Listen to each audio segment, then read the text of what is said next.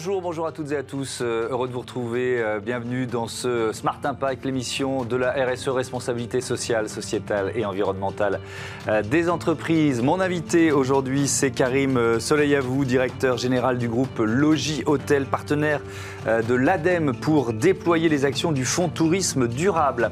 Le débat de ce Smart Impact portera sur les moyens de réduire l'utilisation des pesticides, un enjeu majeur à court terme, avec la flambée euh, des prix des engrais azotés, et à plus long terme, évidemment, pour atteindre les objectifs agricoles européens. Et puis dans Smart Ideas, vous euh, découvrirez les transfarmers et leurs pots de fleurs lombricomposteurs. Ça existe, voilà pour les titres.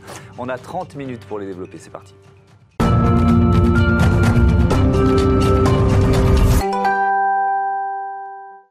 Bonjour Karim Soleil à vous, bienvenue. Vous êtes donc le euh, DG, le directeur général du groupe Logis Hôtel. On va parler de ce partenariat euh, prolongé avec euh, l'Agence de la transition écologique. Quelques chiffres pour présenter votre groupe. Premier groupe de restaurateurs hôteliers indépendants en Europe, 2200 établissements. Le deuxième groupe indépendant au niveau mondial. Premier groupe de restaurants en France aussi, comptez 1800 restaurants, 70 ans d'expérience. C'est un groupe, donc ça veut dire combien de marques différentes, Logis Hôtel? Alors le groupe Logis Hôtel fédère en fait six marques différentes, des marques qui sont euh, une marque très connue, le J-Hôtel, hôtellerie mmh. et restaurant, mmh. des marques urbaines, mais aussi des marques premium, euh, patrimoniales. Euh, vous êtes présent uniquement en France ou vous essaimez à l'international? Alors on est majoritairement présent en France, mmh. mais également présent dans huit pays en Europe. Alors si on jette un coup d'œil à votre chiffre d'affaires, le chiffre d'affaires 2021, et c'est intéressant de le comparer aux années précédentes, on est à plus de 132 millions d'euros, moins 12% par rapport à 2019, qui, qui est pour tout le secteur du tourisme l'année de, référence, plus 32% euh, par rapport à, 2020. Est-ce que vous voyez enfin revenir les touristes? Oui, les touristes français sont toujours là massivement. Mmh. Les touristes étrangers, en tous les cas européens, moyen, long courrier beaucoup moins, mais mmh. les Européens sont, reviennent en masse. Et donc on s'attend à un nouvel été record. Aujourd'hui, les prises de réservation pour cet été mmh. sont en hausse de 40% par rapport à la même date en 2019. Est-ce que je discutais avec un ami, euh, euh, voilà, qui est comme vous professionnel du tourisme, il disait c'est dingue parce qu'on regarde les chiffres euh, n-2, c'est-à-dire qu'on normalement on compare ça son mois au, mois de l'année précédente et là on compare à celui de 2019. Quoi. Vous étiez dans cette logique-là aussi? Complètement. C'est la seule année de référence mmh. et c'est la seule façon de savoir si oui ou non les touristes reviennent mmh. et quelle typologie? On voit que quand même il y a un tourisme différent après Covid. Est-ce que cette crise sanitaire et économique euh, oblige le secteur à revoir son, modèle d'affaires d'une certaine façon, notamment euh, avec la transition écologique dont on va parler? Entre autres, absolument. Mmh. Euh, les enjeux qui étaient préexistants en 2019 se sont formidablement révélés en 2022. C'est vrai pour la clientèle touristique, domestique. On mmh. voit que le voyage change. Les Français vont beaucoup plus en France, sur les trajets qui sont plus courts électrifié parce que véhicule électrique, mhm. un tourisme beaucoup plus de découverte et moins de destination, mhm. mais aussi les collaborateurs. Il y a un véritable enjeu d'attractivité des collaborateurs. Et pour aujourd'hui attirer les talents, il faut euh, donner dans l'entreprise sens et performance. Et le sens, notamment, on va le trouver dans les enjeux, dans les pratiques du quotidien mhm. de la transition écologique. le classement des étoiles a notamment euh, évolué, les critères, depuis ce, début du mois d'avril. Euh, qu'est-ce, qui a, qu'est-ce qui a changé profondément? Alors, fondamentalement, on, met en avant euh, les éléments écologiques environnementaux, les mhm. bonnes pratiques des hôteliers. et ça, c'est un point qui est extrêmement important. Alors, ça reste dans un cadre réglementaire. Néanmoins, il valorise les entreprises qui le font déjà. Il y a déjà beaucoup d'entreprises de l'hôtellerie ou de la restauration qui ont de très bonnes pratiques, qui ont entamé cette transition écologique et elles sont insuffisamment valorisées. Le nouveau classement le fait. Hmm. On a aussi d'autres enjeux réglementaires. Je pense par, par exemple du euh, décret tertiaire. Euh, où les entreprises, et peu le savent, hein, ça concerne 80% des entreprises françaises, euh, elles doivent déclarer leur niveau de consommation avant le 30 septembre de cette année. Et on a un engagement à 2030, c'est demain, de réduction de 40% de la consommation énergétique par rapport à ce déclaratif. Et donc c'est un, chemin qu'il faut évidemment anticiper. Vous avez prolongé euh, votre partenariat avec euh, l'ADEME, l'Agence de la transition écologique, euh, pour déployer les, subventions du fonds tourisme durable. Déjà, c'est quoi ce fonds tourisme durable? Alors, dans le cadre de France Relance, mmh. une poche de 2 milliards d'euros a été définie ou fléchée vers la transition environnementale. Et dans ces 2 milliards, il y a le fonds tourisme durable qui a été doté de 50 millions d'euros mmh. pour accélérer, parfois initier, la transition environnementale auprès des très petites et moyennes entreprises de l'espace rural. Et alors, il y a déjà des entreprises qui en ont bénéficié. Comment ça s'est passé? Alors, on est partenaire depuis 2021, seul groupe hôtelier français partenaire de l'ADEME, toujours en 2022, puisque le partenariat a été prolongé. Euh, et fin 2022, nous allons accompagner à peu près 250 établissements, dont 150 ont bénéficié de subventions euh, pour euh, changer leur chaudière, pour calorifuger leur réseau d'eau, pour mettre en place un certain nombre d'actions très concrètes, faciles à mettre en œuvre, clairement identifiables mhm. et qui font progresser. Donc les subventions, c'est de l'ordre de 3 millions d'euros fin 2022. Et comment les entreprises sont, choisies Et, et s'il y en a certaines qui nous écoutent là aujourd'hui, comment elles peuvent candidater? Alors, deux cas soit ces entreprises font partie du groupe Logis Hôtel, et là mhm. c'est nous qui sommes allés vers elles, et nous avons donc euh, travaillé projet par projet. Ce qui est important, c'est qu'il n'y a pas une mesure valable pour l'ensemble des entreprises. On va travailler avec chaque projet là où on en est. Ça veut dire quoi? Ça veut dire que vous définissez ce qui est peut-être le, le, plus urgent ou le plus efficace en termes de transition euh, écologique avant d'investir et de débloquer les fonds? Clairement, on va regarder avec le porteur de projet, le propriétaire. Mmh. Est-ce qu'il est plutôt restaurateur? Est-ce qu'il est plutôt hôtelier? Quelle est la taille de son établissement? Et qu'est-ce qu'on peut mettre en œuvre dans son établissement qui va faire rimer à la fois écologie et souvent économie? Et ça, pour mmh. ceux qui nous, qui nous regardent, c'est extrêmement important. L'écologie rime avec économie. Et puis ceux qui ne font pas partie du groupe Logis Hôtel peuvent nous contacter et nous allons les accompagner à travers un diagnostic, une définition du projet et un dépôt de hmm. dossier de subvention. C'est plus facile quand on fait partie du groupe, puisque vous êtes l'interlocuteur, ou est-ce qu'il y a un peu de favoritisme pour les entreprises logis hôtel ou pas? C'est plus facile parce qu'on se connaît, euh, mais vis-à-vis du partenariat que nous avons avec l'ADEME avec l'ADEME et de l'engagement que nous avons sur la transition environnementale dans le secteur hôtellerie et restauration, nous sommes ravis d'accompagner hmm. toutes les entreprises qui veulent faire cette transition. Est-ce que sans euh, ces subventions, sans cet euh, accompagnement de, de l'ADEME, ces entreprises auraient pu euh, investir et financer leur, transition écologique alors j'imagine que oui, mais euh, avec quel delta de, temps, vous voyez ce que je veux dire? Alors on a une longue tradition dans le groupe, mmh. notamment de circuits courts. Vous avez effectivement mentionné qu'on était le premier groupe de restaurateurs euh, en France. Donc on a une longue tradition de circuits courts. Plus de 70% des plats sont cuisinés maison dans nos établissements.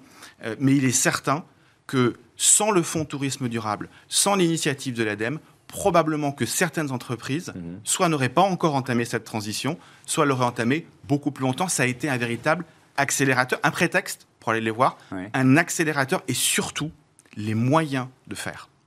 Quand, on fait le bilan RSE de, euh, de votre groupe, du groupe euh, Logis Hôtel, euh, quels sont les, leviers que vous devez activer maintenant? Parce que souvent, on se rend compte que quand on se lance dans, le chemin de la transition et, environnementale et, sociétale, on va y revenir, bon, bah, il y a les, premières actions qui sont, entre guillemets, hein, les plus faciles, puis après, ça, devient compliqué. Vous en êtes où aujourd'hui? Alors, les premières actions les plus faciles, mmh. on les a entamées en 2021. on a d'ailleurs fait évoluer le fonds tourisme durable avec tout ce qui était euh, économie d'énergie qui était peu ou mal pris en compte dans la définition 2021. Mhm. Donc en 2022, nous l'avons fait évoluer pour aller plus loin. Parce que oui, euh, il y a des passoires thermiques, il y a des euh, chaudières fuel à changer, il y a un certain nombre d'investissements de, fonds. On estime à peu près hein, que l'ensemble du groupe, c'est 100 millions d'euros de travaux de rénovation, de travaux d'investissement chaque année. Mhm. Et donc, il doit y avoir une partie euh, sur la partie environnementale. Je vais vous donner un exemple très concret. Tout à l'heure, on parlait de projet par projet. Pour les petits établissements, on va dire de 20 à 30 chambres, euh, nous avons mis en place un concept pour internaliser la blanchisserie. Souvent les draps, les serviettes, elles font, en gros, le camion fait 200 km pour aller à la blanchisserie, les ramener, enfin les prendre sales, les ramener mmh. propres, etc. Aujourd'hui, si vous internalisez la blanchisserie, non seulement vous avez des économies, on estime que c'est divisé par deux ou par trois, le coût, ça ne mmh. s'applique pas à tous les hôtels.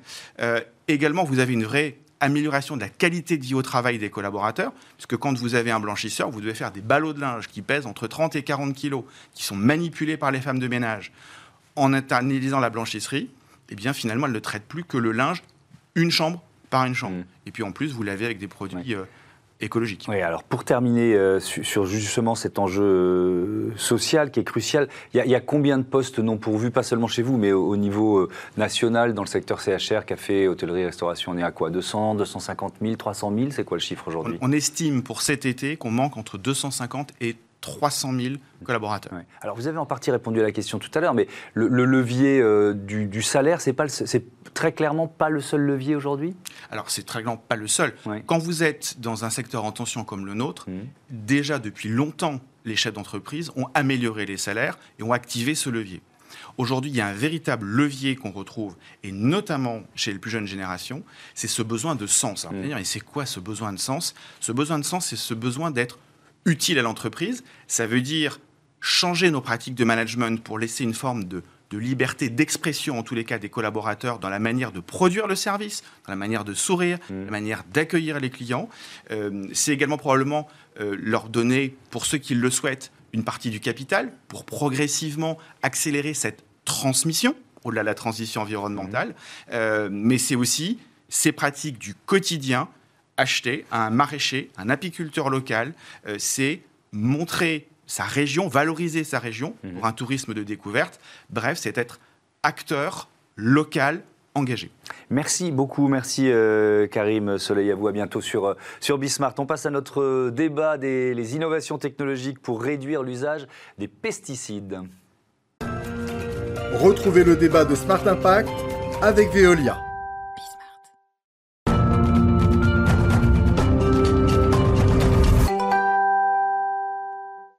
Et pour ce débat, je vous présente euh, mes invités. Euh, Justine Lipouma, bonjour, bienvenue. Vous êtes la présidente cofondatrice de euh, Mycophyto. J'accueille également Edita Bezek, bonjour, bienvenue.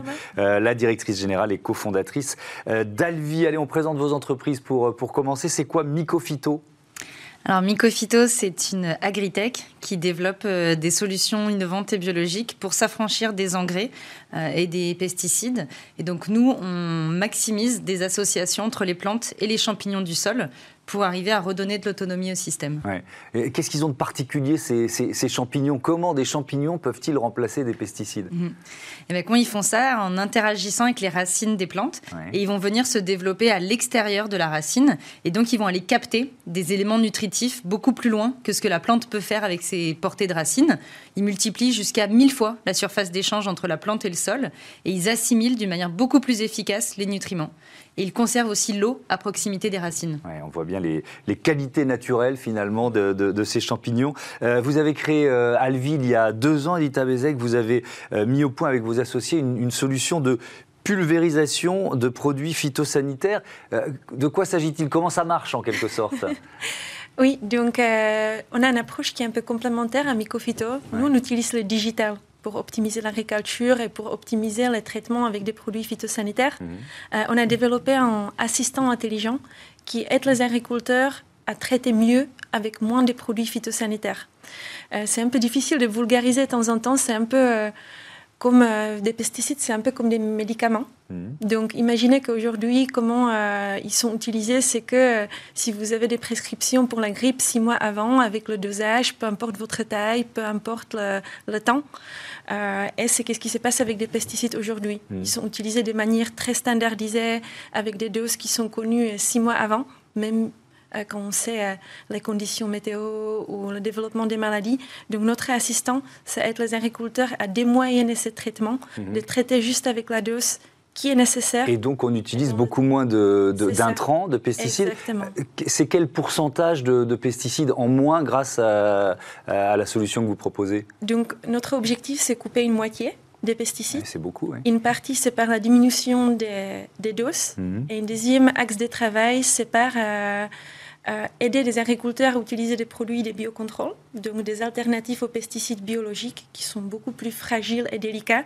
Donc aussi, notre conseil, c'est comment les utiliser mieux pour qu'on puisse substituer une partie des mmh. chimies et avoir des produits plus préventifs et plus écologique et plus et, et, plus naturel. Vous faites partie euh, des 11 startups euh, sélectionnées par l'accélérateur créé par le, euh, le campus agricole Hectare. On les a reçus ici même, Hectare avec l'incubateur HEC Paris.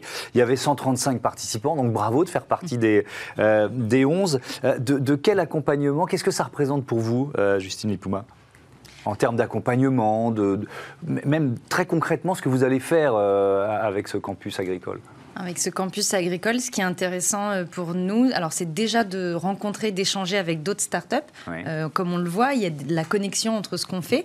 Euh, il y a un intérêt à proposer aussi parfois à des clients des solutions qui intègrent des technologies différentes. Donc ça, ça peut être intéressant pour nous pour des aspects de, business, de développement. Vous pouvez faire une offre commune. On peut faire une offre commune.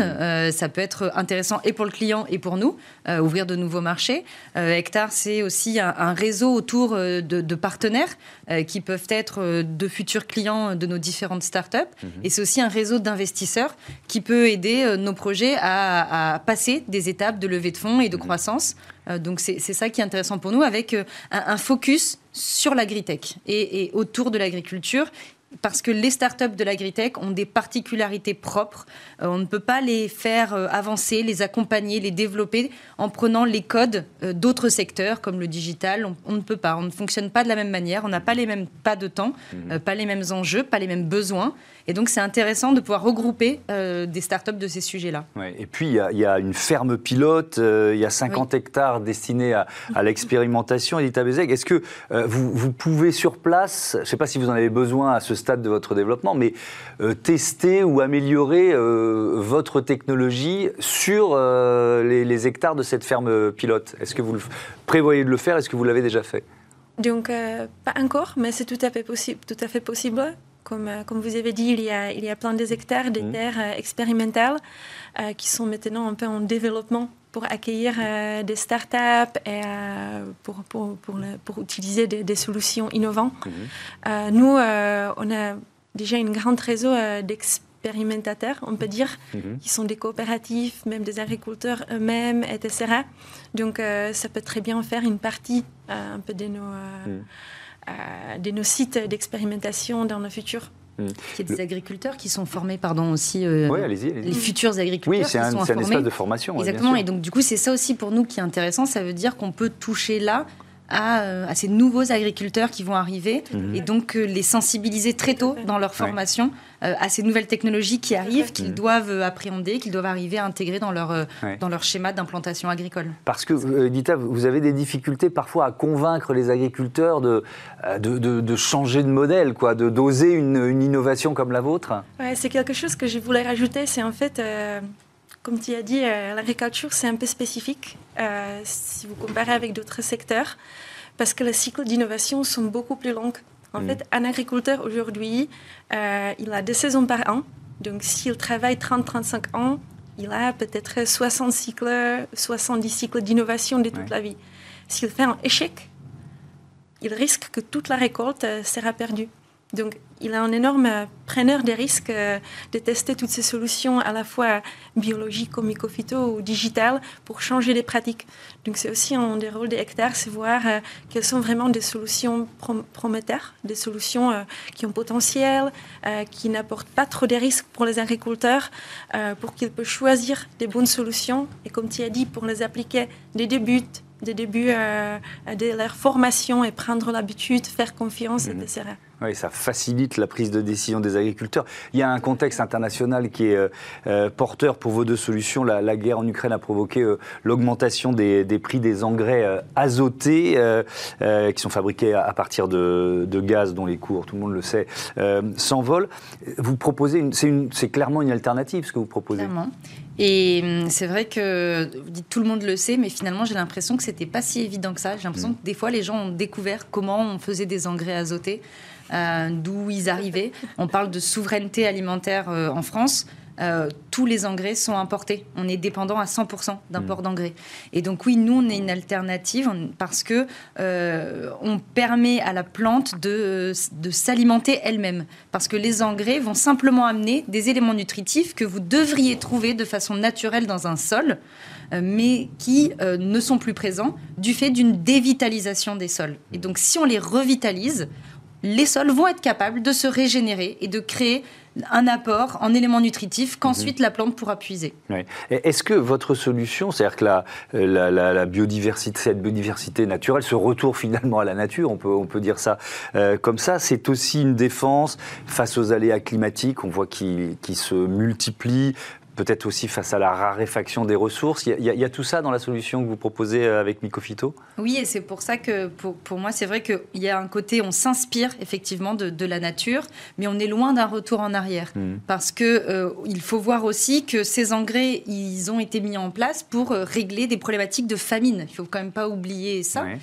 et on se doit aujourd'hui de produire plus avec moins, qu'on le veuille ou non. Oui, parce qu'il y aura de plus en plus d'humains sur la planète et il va falloir les nourrir. Il y a de moins en moins de terres euh, mm. disponibles, mm. euh, donc il faut que chaque mètre carré de terre soit encore plus rentable qu'avant.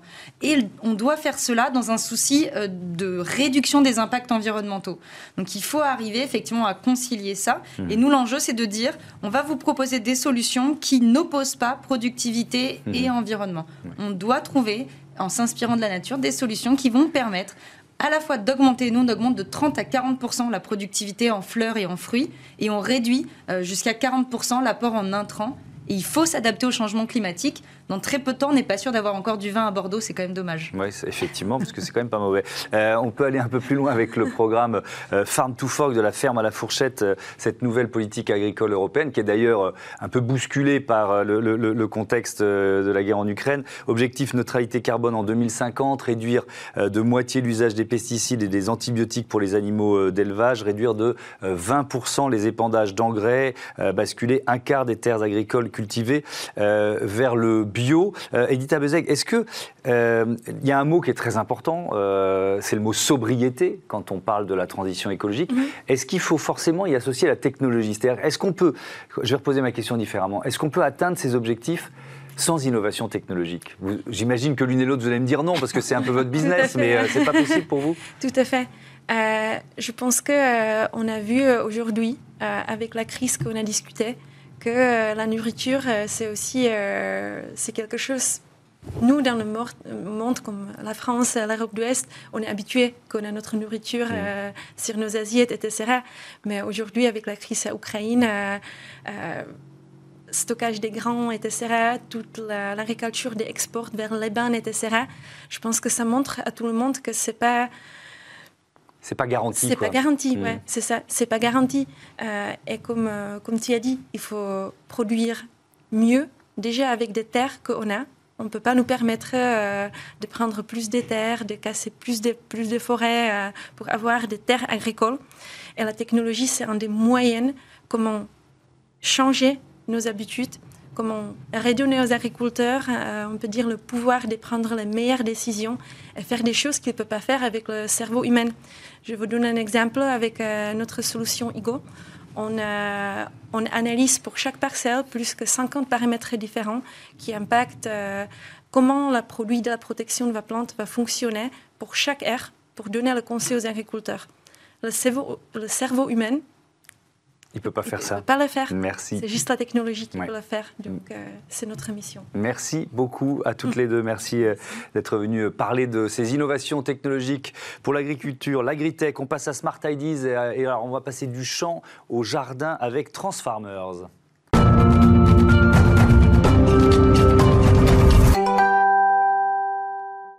Smart Ideas avec euh, Louis Jamin, bonjour. Bonjour. Bienvenue, cofondateur des euh, Transfarmers que vous avez créé en 2019 avec euh, Thomas Collin, Aliette et Henri Tomaso. Votre idée, c'est donc un pot de fleurs composteur. Comment ça marche?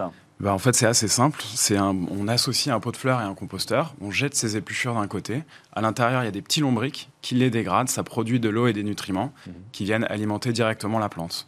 Donc en fait, on a une plante qui est auto-entretenue par ce biais et on valorise ses déchets, on réduit donc le volume de ses poubelles chez soi. Ça, veut dire qu'il n'y a pas besoin d'arroser, euh, de remettre de l'eau dans la plante Ça, ça va dépendre des plantes. Si c'est des plantes qui ont des gros besoins en eau, il peut, il peut falloir compléter, mais en tout cas, on a une grande partie de l'apport en eau qui est fait directement dans le système. Mmh. Et comment, alors je vous pose vraiment des questions de béotien, mais euh, comment ne pas se retrouver envahi de, de, de lombriques de verre? Alors les vers, ils, ont euh, un gros avantage sur nous, c'est qu'ils se, se, voilà, enfin pour nous, ils se régulent très bien. Et donc voilà, en fonction de de, la quantité d'épluchures mm. qu'on va leur apporter, la population va être parfaitement adaptée euh, à l'objet. Et ils sont aussi très bien à l'intérieur, donc ils n'ont aucune envie de sortir euh, euh, et d'aller nous envahir. Me, me, voilà rassuré. Donc on parle de, de lombricompostage, c'est ça, ça? Exactement, ouais. Euh, alors, on va parler maintenant de, vos modèles, votre modèle d'affaires, de, fabrication, etc. Euh, euh, votre pot de fleurs composteur, vous le fabriquez où Avec quel partenaire? Alors, on, est quasiment 100% made in France. On a une partie en liège qu'on fabrique au Portugal, une petite partie en liège parce que c'est là qu'est la filière. Tout le reste est fait en France. Il est en céramique, c'est une partie que je n'ai pas évoquée au mmh. démarrage, mais il est en céramique pour le côté poreux qui est, qui est bénéfique à la fois à la plante et, et au verre. Et donc cette céramique, on la, fait dans, on la fabrique dans deux ateliers, un du côté de Troyes et un du côté de Castelnaudary euh, hmm. Dans, le, dans, le, sud. Euh, cet ancrage local, pour vous, euh, il est crucial? Bah, Ça faisait partie du choix de départ, on va dire ça comme ça? Bien sûr, parce qu'en fait, on a, nous, ce qui nous pousse, c'est vraiment la, vocation écologique de l'objet, c'est avant tout la réduction des déchets. Hein. Transformers, l'objectif, c'est vraiment de faire rentrer les gestes écologiques chez les gens. Hmm. Et bah, pour nous, c'était une évidence que la première chose, c'était de, de, commencer par éviter de faire, de faire euh, voyager euh, des milliers de kilomètres à, nos produits. Donc évidemment, le Made in France, mhm. et pour son aspect social, en effet, également, c'est capital pour nous. Alors, vous en êtes tout de, votre phase de développement? Vous cherchez des investisseurs aujourd'hui? Ouais, on est en phase où on, démarre une levée de fonds pour euh, accélérer notre développement, mhm. pour différents axes de développement, mais notamment pour nous déployer à l'international. Aujourd'hui, euh, on existe depuis donc 2019. On a à peu près 2000, un peu plus de 2200 unités qui sont euh, en, utilisation chez des clients et, un peu plus chaque jour, Dieu merci. Mhm. Et donc voilà, là, euh, pour ce, coup de, boost, ce coup d'accélérateur, on cherche des fonds pour nous accompagner dans, ce développement. Mhm. Combien de temps ça a pris en, recherche et développement pour, pour mettre au point ce, ce pot de fleurs composteur? Alors, euh, ça a pris un certain temps. Euh, on n'a pas été des rapides, tout simplement, hein, parce qu'on avait des métiers chacun de notre côté. Mais les premiers, les premiers balbutiements, les premières idées, elles ont commencé en 2013 pour un, accomplissement en 2019. Voilà. Mais c'est quoi vos métiers d'ailleurs? Vous, étiez passionné de, jardin ou, euh, pas du tout et ça vous est tombé dessus par hasard? C'est quoi l'histoire? Dans, l'équipe, donc Aliette est, graphiste. Mhm. les trois autres, on est ingénieurs agronomes. Donc on avait vraiment cette, cette fibre-là. Et non, bah, l'histoire, en fait, c'est simplement qu'on était des urbains qui, euh, un peu peiné de devoir jeter à, la poubelle des épluchures qu'on savait être de la richesse organique potentielle. Mhm. Et euh, voilà, on a souhaité développer une solution qui, euh, qui nous permettrait de, de lombricomposter chez soi. Alors donc là, pour l'instant, il y a, vous êtes monoproduit, il y a ce, ce pot de fleurs, mais les Transformers, on, voilà, on a tous joué avec les, petits, les, petites voitures qui se transforment en, super-héros. Là, il y a, d'autres produits en tête, d'autres idées? Oui, on a, alors on a d'autres choses qui sont dans les cartons euh, pour effectivement développer une gamme, aussi bien dans l'univers du, du compostage et de la valorisation des déchets que dans d'autres univers euh, plus variés. Mhm. Et ça, pareil, c'est développer cette gamme fait partie des choses pour lesquelles une levée de fonds sera bienvenue pour justement accélérer, euh, voilà, faire passer vraiment de l'étape de prototype qu'on a actuellement à, à d'autres produits assez rapidement. Mhm. Je suis volontairement assez mystérieux, mais voilà. C'est normal. vous n'allez pas donner des, idées à d'autres, et puis il faut les réserver à, ceux qui pourraient investir dans euh, Transfarmers. Merci beaucoup, merci Louis Jamin, bon vent, bon vent à votre entreprise. Voilà, c'est la fin de euh, ce numéro de Smart Impact. Merci à toutes et à tous de votre fidélité, fidélité à Bismart, la chaîne des audacieuses et des audacieux. Salut.